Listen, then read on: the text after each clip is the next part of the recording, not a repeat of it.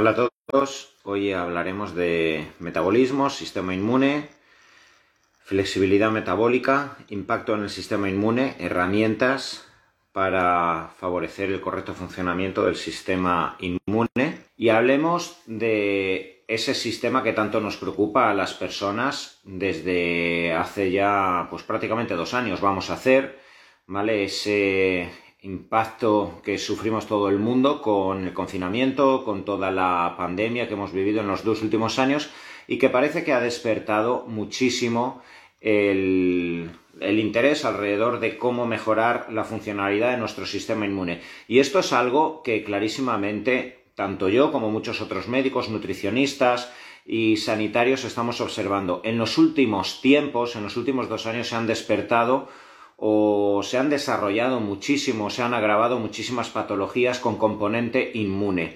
El sistema inmunológico, tenéis que recordar que es el, conjunto, es el sistema fisiológico que reúne un conjunto de células y un conjunto de órganos que se encargan de defendernos de patógenos y agresiones externas.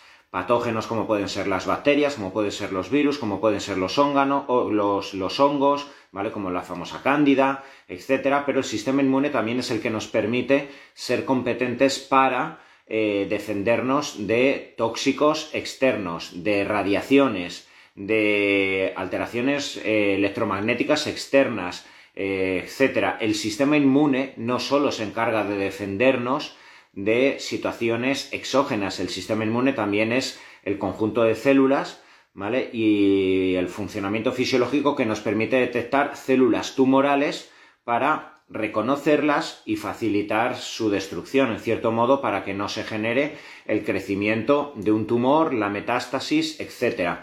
Y cuando el sistema inmunológico empieza a desequilibrarse, eh, vamos a tener diversas patologías. Por un lado podemos tener patologías derivadas del mal funcionamiento o de la depresión del funcionamiento del sistema inmune, a esto le llamamos inmunosupresión. La inmunosupresión sería el proceso por el cual el sistema inmunológico disminuye su funcionalidad y somos más proclives a infecciones bacterianas, a infecciones que pueden acabar en neumonías, en infecciones eh, eh, intestinales, el sobrecrecimiento bacteriano, a crecimientos de cándida, a infecciones renales, a mm, replicaciones de infecciones oportunistas, como puede pasar en el síndrome de inmunodeficiencia adquirida, el famoso SIDA, que no deja de ser una inmunosupresión en la cual determinadas células del sistema inmunológico, como son los linfocitos CD4,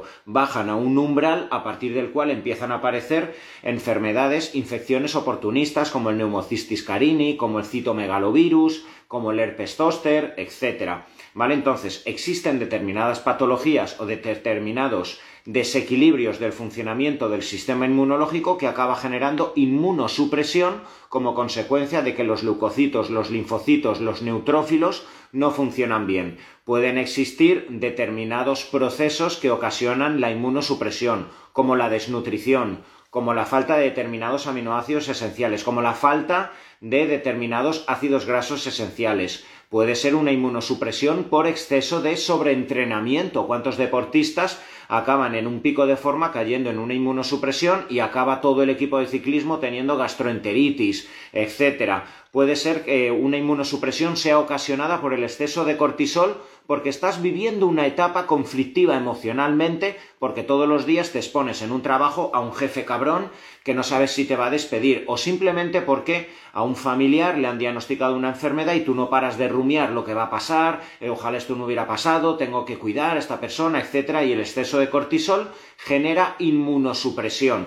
¿Y cuántas son las personas que en esas fases donde el sistema inmune no es competente acaban teniendo amigdalitis, gripe, acaban teniendo resfriados, acaban teniendo sobrecrecimientos bacterianos, acaban teniendo infecciones eh, por repetición.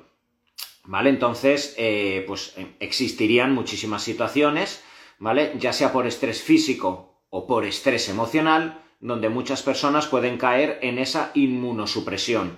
Por el contrario, podemos encontrarnos muchas patologías donde se produce una hiperactividad del sistema inmune porque el organismo está inflamado, como consecuencia de una constante exposición a moléculas o a situaciones que me están eh, alterando determinados órganos a nivel hepático, eh, a nivel de, la grasa, la inflamación, etc., mi, eh, mi, sistema inmune se hiperactiva y como consecuencia de esa hiperactivación se empiezan a liberar citoquinas, moléculas que son liberadas por parte del sistema inmunológico y esto da lugar a enfermedades inflamatorias, siendo las enfermedades inflamatorias algo que cada vez nos está inundando más a nuestra sociedad occidental. Patologías como la fibromialgia, patologías como el síndrome de fatiga crónica, patologías como eh, las cefaleas y las migrañas crónicas inespecíficas que tienen tantas y tantas personas,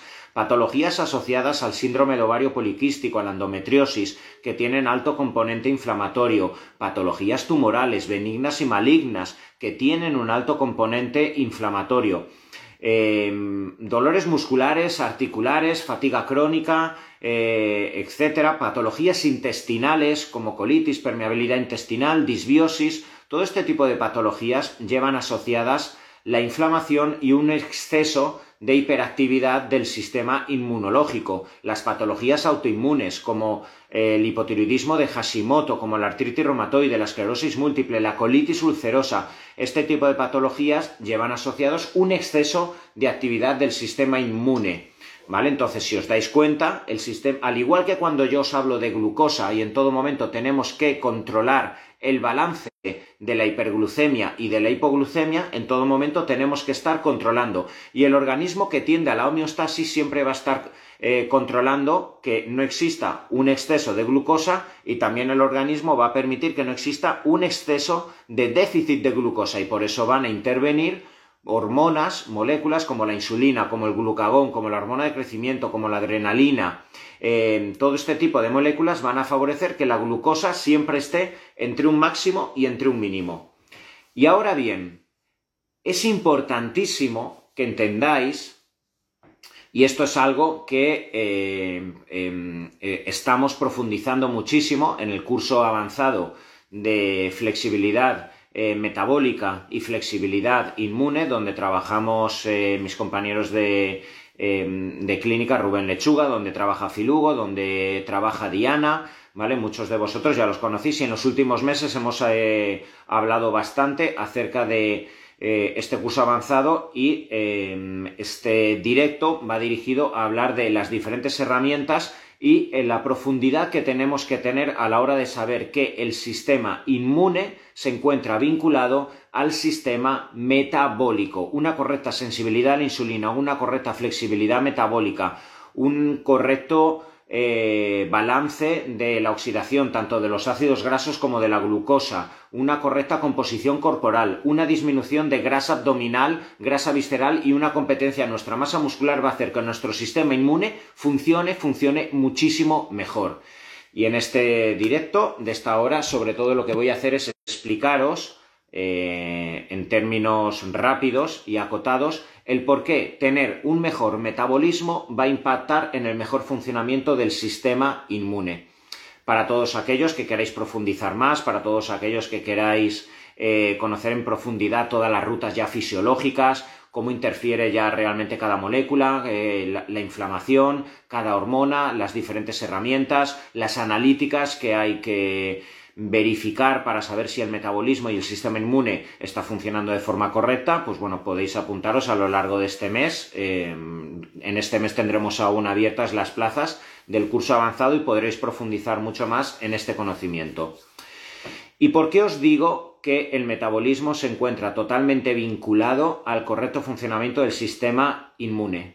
Para que lo entendáis, voy a ir explicándoos paso a paso el vínculo que existe entre la sensibilidad a la insulina, el desarrollo de la inflamación del adipocito, de la grasa visceral y finalmente el desarrollo de la inflamación crónica de bajo grado. Cuando una persona tiene un metabolismo correcto, cuando nacemos, cuando tenemos 6-7 años, tenemos lo que se llama la sensibilidad a la insulina, una correcta sensibilidad a la insulina y una correcta flexibilidad metabólica. Eso lo que significa es que mi organismo tiene receptores periféricos en la musculatura a la insulina muy sensibles, los llamados receptores GLUT4. Y eso lo que nos determina es que cada vez que yo me expongo a comida, principalmente hidrato de carbono y proteína, mi páncreas con mínimas cantidades de insulina logra impactar en esos receptores a la insulina y favorecer la entrada de los nutrientes, disminuir la glucosa y aunque yo con 6-7 años me hinche a refinados, harinas refinadas, a arroz blanco, normalmente como consecuencia de tener esa sensibilidad a la insulina, con poquita cantidad de insulina yo genero una normoglucemia, inmediatamente yo a la hora ya estoy en 90-95 de glucosa, aunque me haya hinchado a harinas refinadas. Esto es lo que le va a pasar a cualquier niño o a cualquier deportista con correcta sensibilidad a la insulina. ¿Qué ocurre por diversas circunstancias que pueden ocasionar resistencia a la insulina en una persona. Una resistencia a la insulina ocasionada como consecuencia de un abuso de harinas refinadas, un abuso de exceso de comidas, con, sedentarismo, donde no he quemado esas calorías en los últimos años de mi vida, un exceso de hidratos de carbono de alta carga glucémica, arroz blanco, pasta blanca, pan blanca, vuelvo a repetir, sin quemarlo. ¿Por qué? Porque trabajo 10 horas sentado y luego ni me muevo y evidentemente todo ese conjunto de calorías y esa subida de glucosa no la quemo. ¿Qué ocurre como consecuencia del sedentarismo, de la pérdida de masa muscular con el paso del tiempo? ¿Qué ocurre por el abuso de determinados fármacos que pueden generar resistencia a la insulina, como los corticoides? ¿Vale? La quimioterapia, por desgracia, que puede tomar alguna persona que esté con cáncer. ¿Qué ocurre con personas que rompen los biorritmos, que tienen exceso de estrés, que tienen exceso de liberación de cortisol porque tienen muchos conflictos emocionales y no lo saben balancear? Todo esto va a generar alteración en la funcionalidad y la sensibilidad de los receptores periféricos a la insulina. Y si estos receptores periféricos a la insulina empiezan a funcionar mal, lo que va a ocurrir es que ahora yo cada vez que tenga una hiperglucemia, cada vez que yo tome esa harina refinada, ese arroz blanco y se me genere una elevación de glucosa, ahora el páncreas ya no va a liberar poca cantidad de insulina, 4 o 5 unidades, ahora va a tener que liberar muchísima cantidad de insulina para intentar normalizar la glucosa. ¿Y ahora qué va a ocurrir? Vamos a caer en una hiperinsulinemia, que es a lo que conduce la resistencia a la insulina. Y si tenemos una hiperinsulinemia, ¿qué va a ocurrir? Que va a llegar un momento donde como el receptor periférico a la insulina está cerrado, no está funcionando bien, mi páncreas tiene que liberar mucha insulina y esa insulina va a transportar el exceso de glucosa cada vez que yo tome, ahora ya incluso pequeñas cantidades de hidrato de carbono, al adipocito, porque cuántas veces os repito y sabéis que el organismo tiende a la homeostasis. Lo último que quiere el organismo es que la glucosa se quede excesivamente elevada en sangre. Entonces, si el organismo tiende a la homeostasis y hará lo que tenga que hacer para que la glucosa vaya a la normalidad, cuando ahora tú tomes un hidrato de carbono que te genere una elevación de glucosa a 180-190, ahora la insulina transportará el exceso de glucosa al adipocito, a la célula grasa. Y la célula grasa no es solo una célula que se encarga de acumular triglicéridos, que se hipertrofia, que hace que acumules grasa abdominal, que hace que tu estética se pierda, que hace que los pantalones ya no te sientan bien.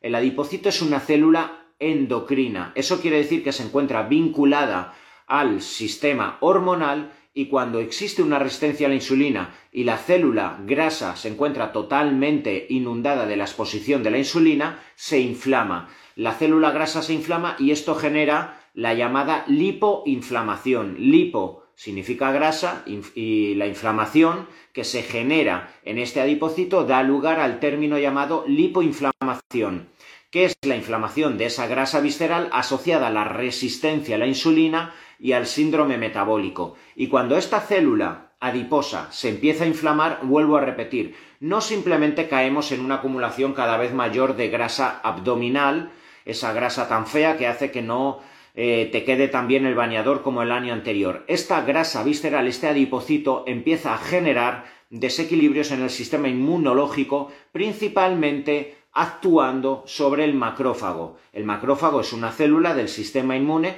que cuando en este contexto de lipoinflamación empieza a tener eh, determinada exposición a moléculas que son liberadas por parte del adipocito, este macrófago se empieza también a modular en cuanto a su funcionalidad y el sistema inmune empieza a inundar nuestro torrente sanguíneo y todo nuestro organismo literalmente de determinadas citoquinas moléculas liberadas por parte del sistema inmunológico cuando existe un contexto de lipoinflamación y que cuando se va alargando el tiempo empieza a generar ese término que muchos de vosotros habréis escuchado que se llama inflamación crónica de bajo grado.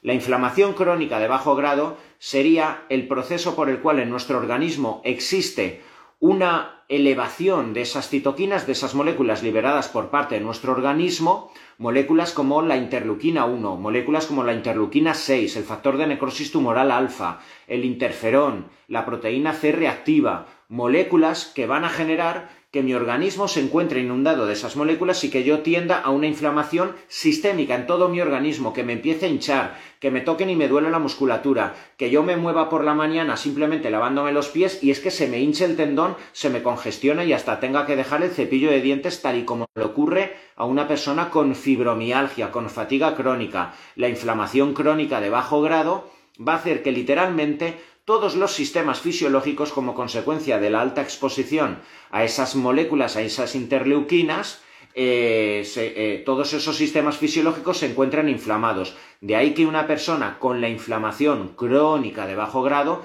pueda tener fácilmente desequilibrios en el territorio intestinal, pueda tener inflamación de las capas íntimas arteriales y se genere problemas cardiovasculares derivados de esa inflamación. Por eso pueden existir personas que a pesar de relativamente comer bien, si tú no tienes tu composición corporal asegurada, no la tienes correcta, tienes grasa abdominal y tienes inflamada esa grasa, tus arterias van a encontrarse inflamadas en las capas íntimas, las capas más eh, más expuestas a la sangre, en las arterias, y esa inflamación es la que va a generar la predisposición a la arteriosclerosis, a que el colesterol se acumule, se genere una inflamación en esas capas íntimas, la formación de las llamadas células espumosas, la acumulación de calcio y la formación de aterosclerosis. Es por ello que no podemos ser tan sesgados como reducir la formación de placa aterosclerótica y la evolución de las enfermedades cardiovasculares a la molécula del colesterol.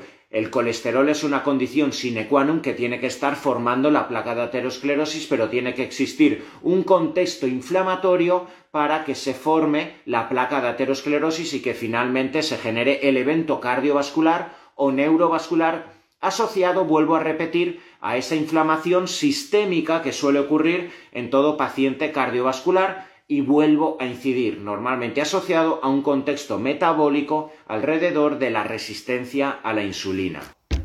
Si os dais cuenta, es crucial entender todo esto. ¿Por qué? Porque la inflamación crónica de bajo grado está generando muchísimas patologías que por desgracia solo son abordadas en muchas ocasiones con antiinflamatorios, que por desgracia solo son abordados en muchas ocasiones con antidepresivos, con ansiolíticos, con benzodiazepinas para bajar el umbral eh, de dolor que está sintiendo la persona, porque en muchas de estas patologías que acaban luego dando como consecuencia de la hiperactividad del sistema inmunológico muchos anticuerpos y enfermedades autoinmunes, pues solo son abordados en muchas ocasiones con fármacos biológicos, con metotrexate, con corticoides, que evidentemente en determinadas épocas o momentos donde el brote agudo de artritis reumatoide hace que no puedas dormir del dolor, deben ser abordados con antiinflamatorios y corticoides, pero a medio largo plazo debemos intentar impactar en las bases reales que han generado esa hiperactividad del sistema inmune y la formación de citoquinas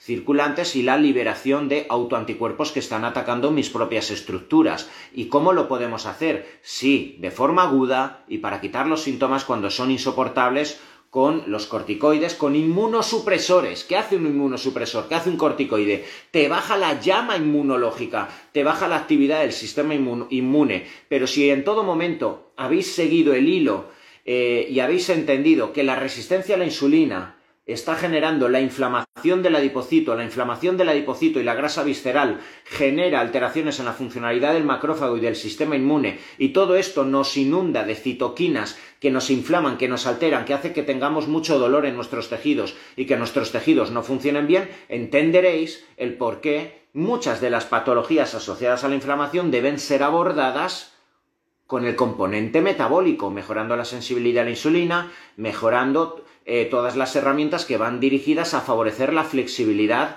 metabólica. Y esto es crucial que, lo entendáis. Em, a ver, me gustaría, porque he hecho toda la explicación y todo el hilo, pero igual alguno de vosotros no lo habéis pillado, necesitáis que, que os dé alguna aclaración. Entonces, antes de que vaya a entrar directamente en las herramientas que para mí son vitales o que intento aplicar al menos para muchos de mis pacientes que vienen con patologías autoinmunes, inflamatorias, etcétera, pues me gustaría que a ver si, tenéis alguna duda. Dudas sobre todo de, la explicación eh, acerca entre el, vínculo que existe entre la resistencia a la insulina y la inflamación, la lipoinflamación y posteriormente la metainflamación.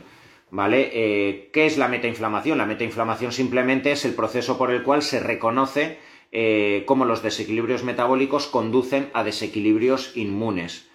¿Cómo eliminamos esa grasa visceral? Ahora os explicaré. Todo se puede solucionar con la alimentación, ojalá, no es tan sencillo. Vale, quiero que entendáis lo que significa la metainflamación. La metainflamación es el proceso por el cual desequilibrios metabólicos asociados a la resistencia a la insulina, desequilibrios asociados al síndrome metabólico.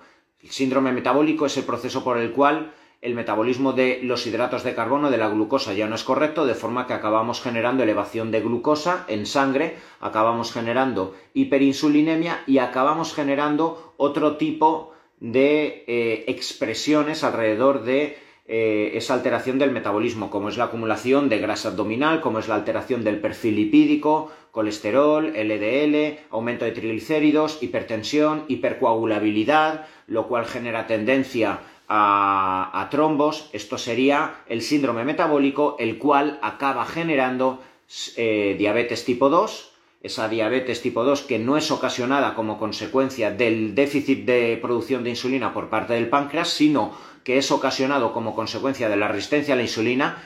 Eh, hay cientos de millones, literalmente, de personas adultas actualmente que tienen diabetes tipo 2 ocasionada por la resistencia a la insulina y esa diabetes tipo 2 y, esa, eh, y ese síndrome metabólico acaba generando alteraciones en el perfil lipídico, hipertensión, hipercolesterolemia, predisposición a la formación de placas de arteriosclerosis, patologías cardiovasculares como infartos, como trombos, patologías neurovasculares y patologías como consecuencia de la glicación. La glicación sería el proceso por el cual, como consecuencia del depósito de glucosa en las estructuras proteicas, nuestros órganos y nuestros sistemas envejecen y empeoran su funcionalidad.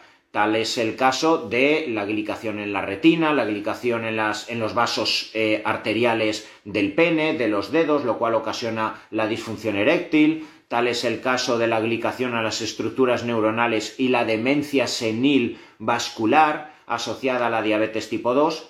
¿Vale? Y fijaos, pues bueno, si son los problemas eh, que, pueden girar alrededor del síndrome metabólico y la diabetes tipo 2. Y la metainflamación, vuelvo a repetir, sería todo el conjunto de problemas que llevan asociados una alteración entre el metabolismo y el sistema inmunológico, principalmente alrededor de la inflamación, esa exacerbación en cuanto a la liberación de moléculas eh, inmunes como las citoquinas, como los autoanticuerpos que acaban atacando a nuestras propias estructuras. Y ojo, una alteración en el metabolismo, una resistencia a la insulina puede acabar generando desequilibrios eh, inmunes. De ahí el término metainflamación. Pero ojo, una alteración en la funcionalidad del sistema inmune, una inflamación puede ser, por ejemplo, porque, porque, estás entrenando demasiado y estás inflamando tu musculatura. Puede ser porque te estás exponiendo a un tóxico. Puede ser porque te has infectado por un corte de algo y se, está inflamando una determinada zona de forma crónica. Puede ser porque te hayas operado, la cirugía no ha salido bien y se produce una, eh, una inflamación. Todo aquello que genere una inflamación va a generar una resistencia a la insulina. ¿Eso qué quiere decir? Que aun comiendo bien, haciendo bien aparentemente deporte, etcétera. Cualquier tipo de proceso que te genere una inflamación puede ser por falta de sueño, puede ser por un embarazo que implica una inflamación y el parto. El parto genera tal inflamación en el organismo de la mujer, tal alteración en las hormonas, prolactina, etcétera, cortisol,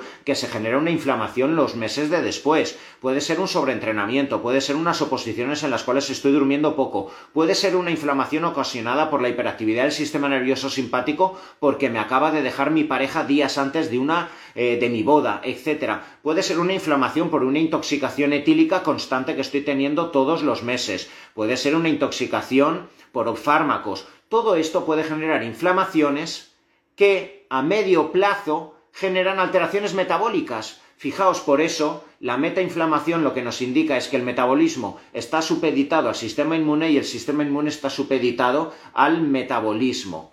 ¿Vale? Entonces, cuando nuestro sistema inmunológico va a estar disfuncional y cuando tenemos esta inflamación, los linfocitos, las células inmunes, como necesitan glucosa, generan una resistencia periférica a la insulina para intentar captar la energía y la insulina. Esto es un programa biológico que organiza el organismo, que hace el organismo adrede para intentar preservar la función inmune. Así que fijaos, un problema metabólico va a ocasionar resistencia a la insulina y alteraciones en el sistema inmune e inflamación. Pero una inflamación va a generar alteraciones en la funcionalidad del receptor periférico a la insulina y va a generar resistencia a la insulina, lipoinflamación, síndrome metabólico y va a hacer que engordes, que pierdes masa muscular por el exceso de cortisol y digas, ¿qué coño está pasando? Si estoy haciendo lo eh, igual que lo de otras épocas y parece que justo desde ese accidente que tuve, parece que justo desde esa cirugía, parece que justo cuando me despidieron del trabajo, desde ahí empecé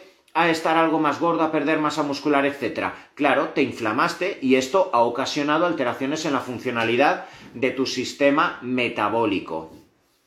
Fijaos qué bonita es la biología, fijaos eh, qué bonito es entender en profundidad la fisiología, la biología, eh, qué bonito es entender cómo determinadas patologías que en muchas ocasiones solo son abordados con antiinflamatorios, con fármacos, antibióticos, etcétera, pueden ser al menos entendidas desde su base, desde la verdadera etiología. Y como si te acaban de diagnosticar una fibromialgia, si te acaban de diagnosticar una enfermedad autoinmune, una colitis, si te acaban de diagnosticar cualquier patología inflamatoria, no debes de quedarte única y exclusivamente con el nombre de la patología que te, de, que te acaban de dar, con el fármaco, y necesito que entiendas que hay mucho que hacer. Y si tú entiendes el proceso biológico que hay detrás de tu patología, sabrás que puedes hacer mucho con tu nutrición, con el deporte, con la gestión del estrés, con la mejoría de tus biorritmos, con la exposición al sol para modular los niveles de vitamina D, etc.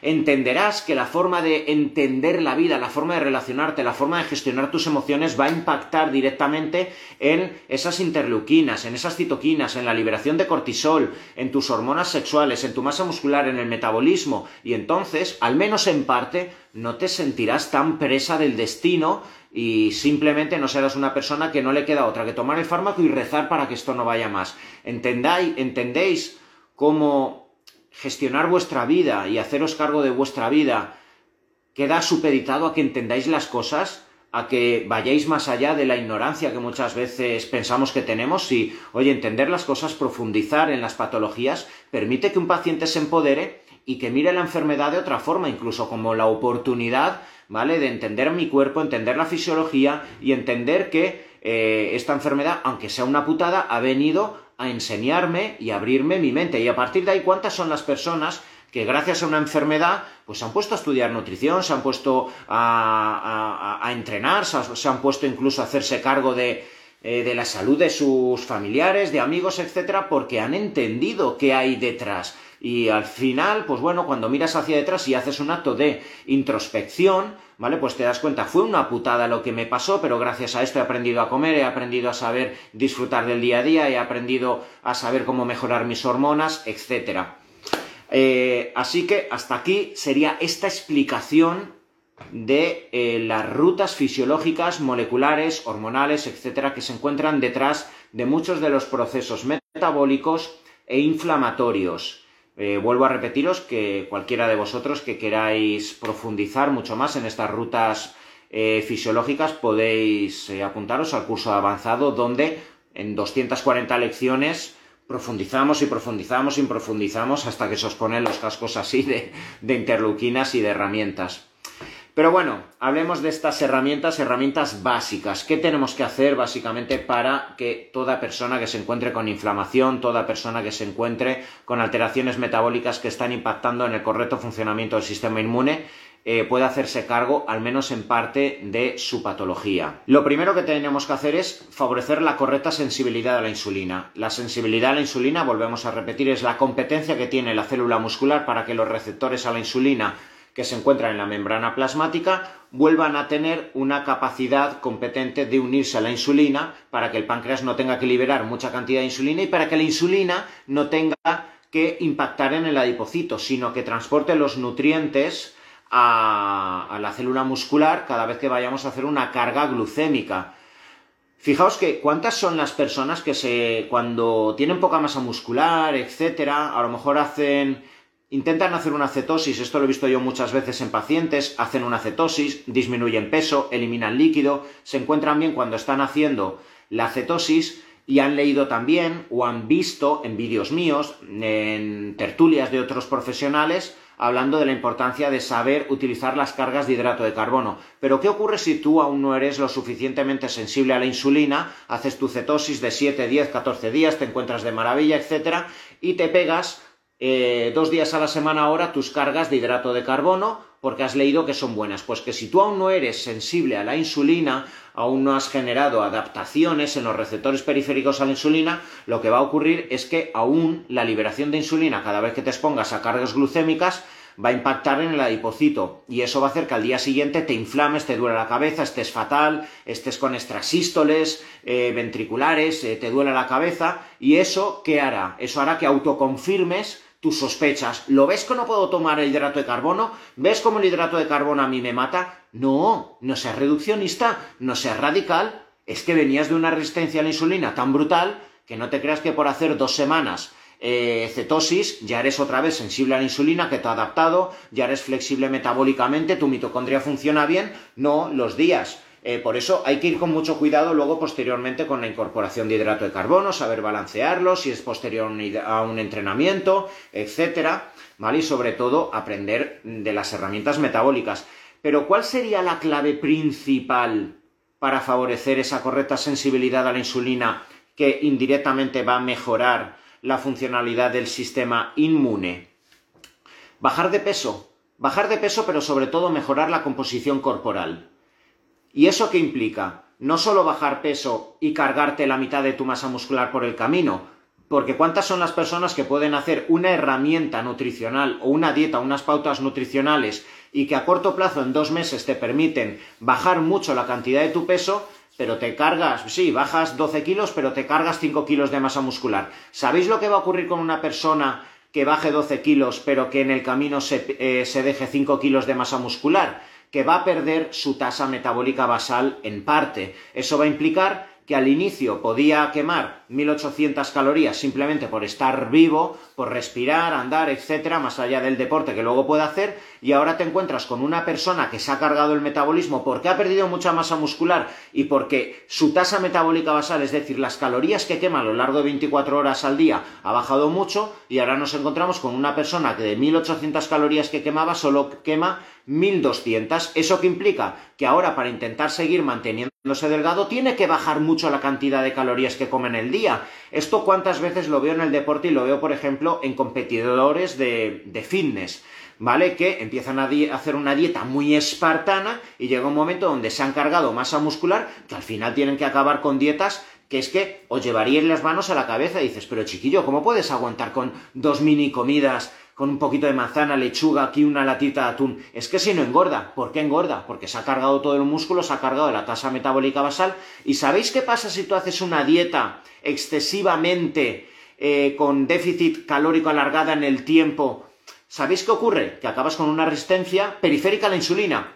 Así que no todo es bajar peso para estar sano puede ser que te veas mejor en el espejo. Pero si tú por el camino, tras bajar peso, te cargas mucha masa muscular, porque no has metido la suficiente cantidad de proteína, porque no has hecho cuando toca a lo mejor tus cargas de hidrato de carbono, porque no has parado cada X semanas para volver a subir un poco hidrato de carbono y que no se altere tu organismo, etcétera, porque paralelamente no has hecho el ejercicio que te tiene que favorecer la hipertrofia paralela, pues ¿qué va a ocurrir? Que bajarás peso, te cargarás tanta masa muscular y que el organismo acabe como consecuencia de haberte alterado tu masa muscular generando resistencia a la insulina, más inflamación. ¿Y cuántas son las personas que bajan mucho de peso pueden bajar hasta 30 kilos, dice, madre mía, si está está como un palillo en las piernas, si es que no tiene nada de masa muscular en todo el organismo, tú lo ves con traje y está de puta madre, y dice, qué elegante, se quita la camisa y es que tiene Bartola, es que tiene grasa, y dices, ¿cómo es posible esto? Esto se ve mucho en maratonianos, en gente que hace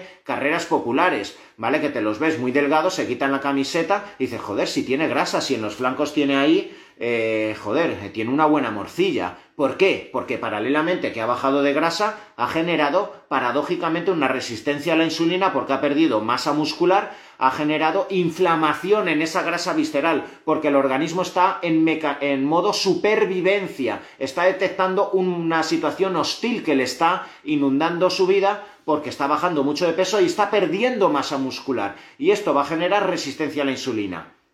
Así que, sin lugar a dudas, aquello que nos va a permitir mejorar nuestra meta inflamación es recuperar la sensibilidad a la insulina. Y eso no implica bajar peso, eso implica mejorar nuestra composición corporal. Así que aquí no basta simplemente con decir ayuno intermitente. Ayuno intermitente sí en un contexto correcto, con las calorías correctas, con la distribución de macronutrientes correcto, con la distribución de las cargas cuando toca hidrato de carbono según el contexto, el ayuno intermitente, cuando toque, si te encuentras en una época donde tienes balanceado tu cortisol, etc. El ayuno intermitente puede ayudar muchísimo a favorecer la flexibilidad metabólica, mejorar tu sensibilidad a la insulina o te puede destrozar en un contexto inflamatorio como el que os he dicho, con alta liberación de interleuquinas, con enfermedades por depósito, con enfermedades asociadas a, a patologías autoinmunes, con personas con hígado graso y elevación de ácido úrico, ¿sabéis qué pasa una persona que de la noche a la mañana te haga un protocolo 16-8, un 24, pues que a las semanas puede tener ataques de gota. Y esto, eh, esto lo han visto muchísimos médicos y está muy, muy documentado. Si no está bien balanceado y tú no flexibilizas y no favoreces la detoxificación hepática, se te puede disparar el ácido úrico, etcétera, ¿vale? Entonces es muy importante que todas las herramientas, ayuno intermitente, cetosis, carga, descarga, dieta híbrida, dieta vegana, da igual. Al final, ¿qué queremos? Buena composición corporal. Y la buena composición corporal implica pérdida de grasa abdominal, disminución de la grasa visceral, que es la que se inflama, la que genera la lipoinflamación y las alteraciones inflamatorias, y queremos una masa muscular competente. Esto nos permitirá llegar a un porcentaje de grasa del 13, 15, máximo 16% en un hombre y en una mujer entre el 18, 19, 22, 23. Esos serían los porcentajes de grasa que nos van a permitir no marcar abdominales. Marcar abdominales a lo largo de los 12 meses del año probablemente te acaba generando una tendencia a ligera inmunosupresión. Aunque quedes muy bonito en Instagram, aunque tengas muchos likes, en cualquier momento que sobreestreses a tu organismo, si siempre quieres ir con un porcentaje de grasa del 6%, probablemente inmunológicamente serás menos competente que una persona con el 13%, serás menos fuerte, tendrás menos capacidad para enfrentarte a una tormenta de citoquinas, a una neumonía, etcétera, ¿vale? Puede ser que seas el más guapo de la clase, pero mm, vivirás menos y te enfrentarás mucho, eh, mucho peor a posibles infecciones, pandemias, eh, a tumores, etcétera. ¿Vale? Así que eh, la correcta composición corporal implica cierto porcentaje de grasa, implica el porcentaje de grasa asociado a la correcta fertilidad, a la correcta liberación de testosterona en los hombres, a la correcta espermiogénesis, a la correcta ovulación y liberación de estrógeno y progesterona en la mujer, y la correcta composición corporal implica la suficiente masa muscular como para tener sensibilidad a la insulina y reducir la inflamación paralela que pueda existir en el organismo. Así que más allá de hablar de eh, dieta cetogénica, de dieta paleolítica, de dieta libre de fuma, de dieta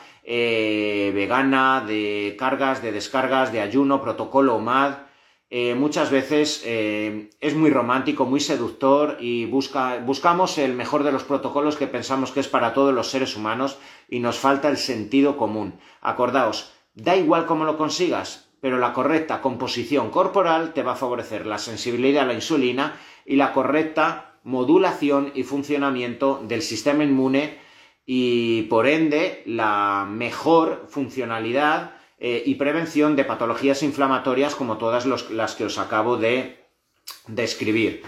El deporte, crucial, crucial, de nada va a servir que lleves la mejor de las dietas, de nada va a servir que, estés, eh, que te hagas vegano y que no quieras que se introduzca ninguna proteína animal porque te genera inflamación y que luego estés todo el día delante del televisor. Eh, de nada va a servir. Es que nos falta tanto la coherencia, intentamos ser radicales para intentar. 16.8 es el protocolo de ayuno intermitente. Son, eh, son, llevo 15 horas y 58 minutos mi madre me ha dicho que me ponga ya a comer. No, madre, espere. Quedan dos minutos para romper el ayuno intermitente, para favorecer todas las herramientas que giran alrededor de la autofagia y dentro de dos minutos ya romperé el ayuno intermitente. Y a los dos minutos ves que tu madre te ha puesto un trocito de pan acompañando a la carne y las grasas que tú le has dicho que tiene que poner tu, pobre madre con toda la ilusión del mundo y le montas el San Quintín diciendo me vas a elevar la insulina, por tu culpa me voy a inflamar y voy a caer en una tormenta de citoquinas y seguro que me has roto la autofagia. Eh, pero es que estas cosas pasan por la cabeza, ¿qué pensáis que no? No paro de recibir mensajes de ¿con qué rompo? Esto rompe el ayuno, esto rompe la autofagia ¿Y sabéis qué es lo que más favorece la autofagia, la detoxificación y la correcta funcionalidad del sistema inmune? El deporte de alta intensidad. Y dentro del deporte de alta intensidad y dentro de todas las herramientas que giran alrededor del deporte tendremos el ejercicio aeróbico cuando toca, el elevar nuestras pulsaciones, el favorecer que nuestras mitocondrias sepan usar la grasa, ¿vale? El que, favorecer que nuestras células multipliquen y mejoren la funcionalidad de nuestras mitocondrias, ¿vale? Y esto lo vamos a hacer con ejercicio de alta intensidad, aeróbico, hits, tabatas, ¿vale? Que nos funcionan muy bien para favorecer la funcionalidad de nuestras mitocondrias y si nuestras mitocondrias funcionan bien, vamos a oxidar con más eficiencia, pero necesitamos sobre todo con el paso del tiempo y para favorecer la correcta sensibilidad a la insulina, el ejercicio anaeróbico, el ejercicio hipertrófico, el ejercicio que me permita fabricar masa muscular y tener fuerza.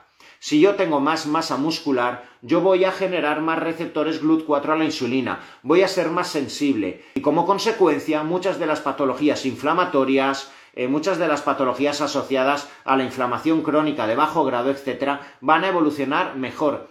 ¿Y cuántos son los médicos y cuántos son los reportes ya en la literatura médica que empiezan a informar cómo patologías autoinmunes, como la fibromialgia, como patologías tumorales con alto componente inflamatorio empiezan a mejorar como consecuencia de que el ejercicio hipertrófico destinado a la fabricación de masa muscular me va a permitir paralelamente un mejor funcionamiento del sistema inmune. Esto es crucial que lo entendáis. ¿Por qué? Porque en muchas ocasiones se dice, no, eh, tengo que...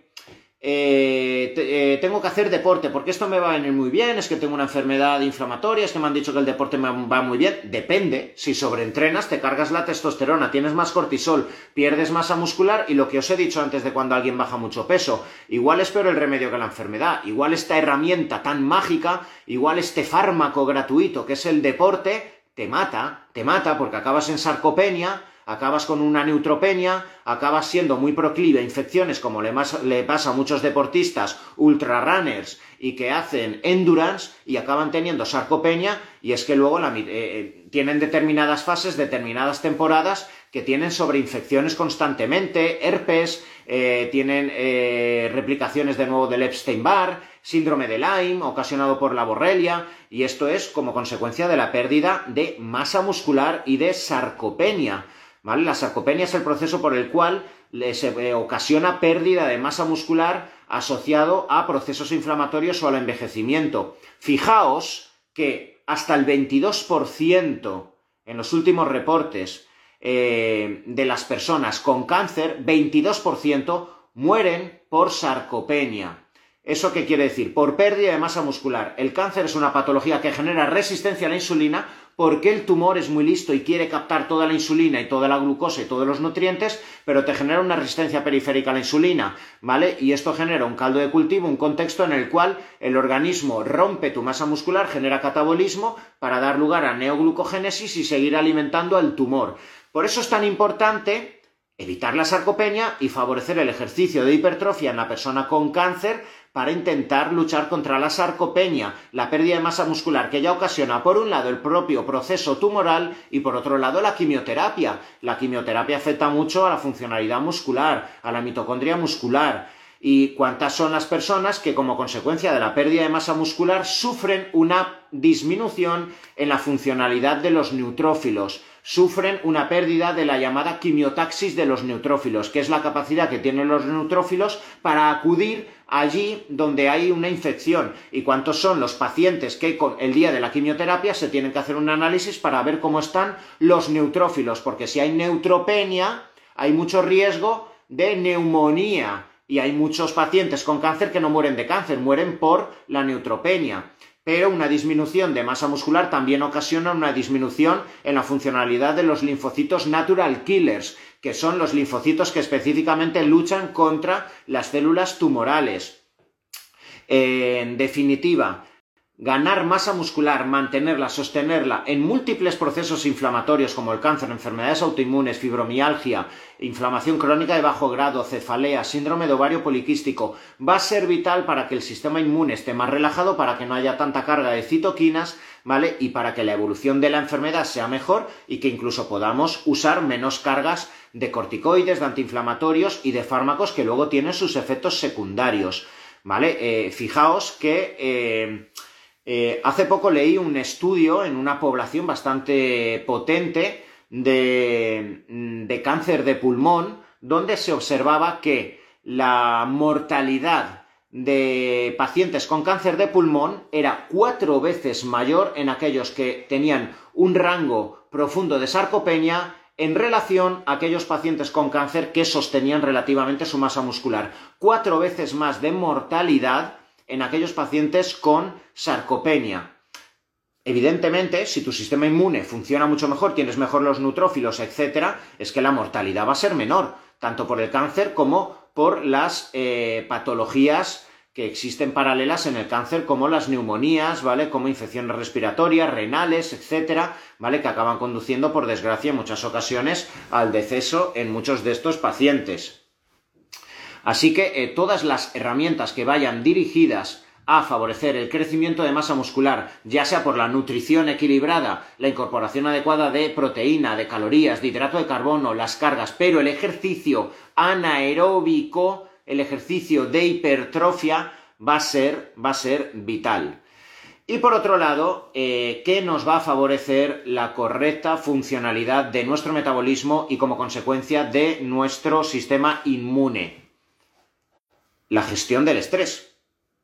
La gestión del estrés. ¿Vale? Si en todo momento os estoy hablando de que necesitamos tener una correcta funcionalidad de nuestra musculatura, de los receptores periféricos a la insulina, y sabemos que el cortisol genera pérdida de masa muscular, genera catabolismo, genera neoglucogénesis eh, desde el músculo como consecuencia del uso de los aminoácidos para la formación de glucosa, todo aquello que me genere estrés físico o emocional me va a generar resistencia a la insulina y esto me puede generar alteraciones inmunes. Y esto seguro que lo habéis vivido en vuestras carnes en muchas ocasiones. ¿Cuántos de vosotros habéis vivido situaciones en las cuales, eh, porque te ha dejado tu pareja, porque estás con rollos mentales, tienes unas oposiciones, estás acojonado porque no sabes si te van a despedir, por cualquier circunstancia o en la pandemia, viviste con ansiedad, metido en una casa de 40 metros con tu mujer y tus niños y te volvías loco, pues pueden haber miles de circunstancias que hacen que tengas constantemente una rumiación emocional, que estés rayado, que te vuelvas loco,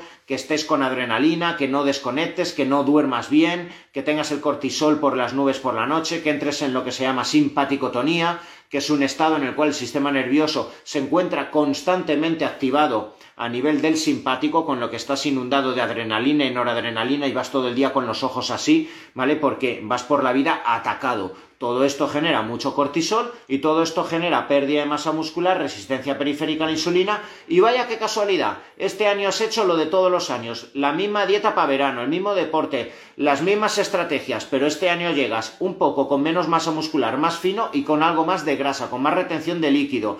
Y no sé qué pasa en los últimos meses que estás pillando todos los catarros del mundo, que estás constantemente resfriado, que te duele la cabeza, que te levantas por la mañana, estás agotado, te cuesta un montón entrenar, antes ibas y estabas enfocado, y es que ahora vas porque tienes que cumplir los 45 minutos, pero estás mirando a ver si haces los 45 minutos y te piras a casa a dormir, porque estás reventado.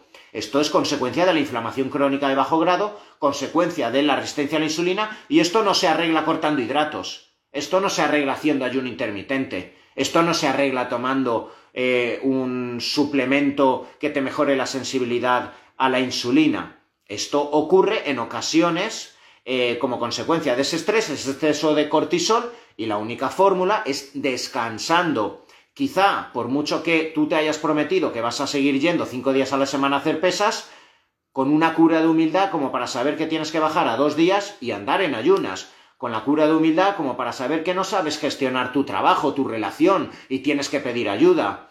Quizá con la cura de humildad como para tener que hablar con el jefe y decirle me encuentro así, eh, ayúdeme porque lo estoy llevando mal la carga de trabajo que me han puesto y como me sabía mal que pensaran que era un incompetente, me lo estoy llevando a casa y no estoy durmiendo y tengo miedo a decirle algo porque me despida, pero esta es la realidad. Y cuando muchas veces desde esa honestidad una persona asume que no sé gestionar, al menos en este momento, mi vida, de repente, joder, ya uno se calma, de repente empieza a descansar, duermes más, bajas la intensidad de entrenamientos, etcétera. Y desde ahí, desde esa mejoría en la gestión del estrés físico y emocional, el cortisol empieza a bajar, empezamos a aumentar nuestra masa muscular porque empezamos a tener un balance más anabólico en mi organismo, el cortisol es catabólico y vivimos inundados de catabolismo, vivimos en una en una época donde lo que debería ser homeostásico y equilibrado entre el catabolismo, necesitamos momentos de catabolismo, momentos donde el organismo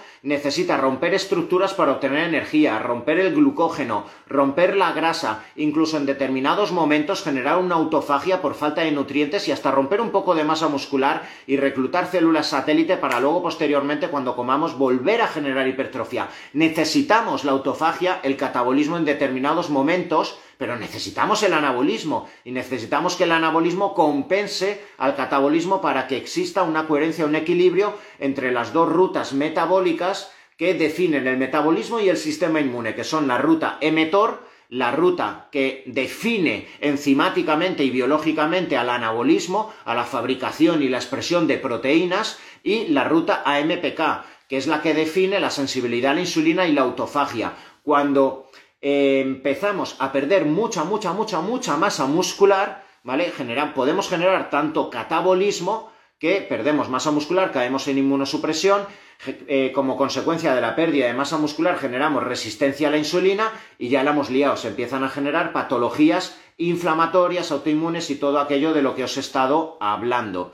Así que es importante que eh, en esta vorágine de estrés físico-emocional en la que nos encontramos absolutamente todas las personas que vivimos en nuestra sociedad avanzada, cargas profesionales, cargas sociales, cargas emocionales, cargas estéticas, todos queremos que nuestro personaje, esta careta que tenemos todos los seres humanos, sea la mejor carta de presentación, ¿vale? Que nos permita satisfacer nuestras necesidades económicas, profesionales, sociales, familiares, sexuales, absolutamente todas. Entonces, evidentemente, aunque no queramos, vivimos con altísima carga de adrenalina porque estamos muy pendientes de nosotros mismos, muy pendientes de no cagarla como vivimos muy pendientes de no cagarla, estoy pendiente de cuándo romper el ayuno intermitente, cuándo meter el agua, cuándo meter el agua de mar, cuándo meter el magnesio, cuándo meter eh, mi entrenamiento de aeróbico en ayunas, cuándo ponerme camiseta corta para que me dé el sol y se me eleve la vitamina D, cuándo hacer mindfulness, cuándo hacer mis repeticiones positivas de pensamientos para conseguir el autoestima que tengo que, tener,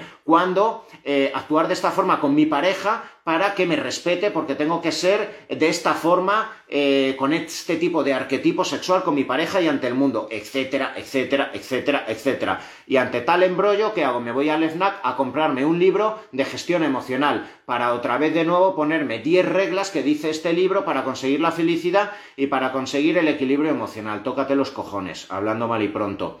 No, más estrés, más estrés. Y no pasa nada. Así es como vivimos. Esta es nuestra sociedad y ya que sabemos que pecamos de esto, no conozco honestamente ninguna persona que gestione bien las emociones. Para mí eso es una utopía y no existe.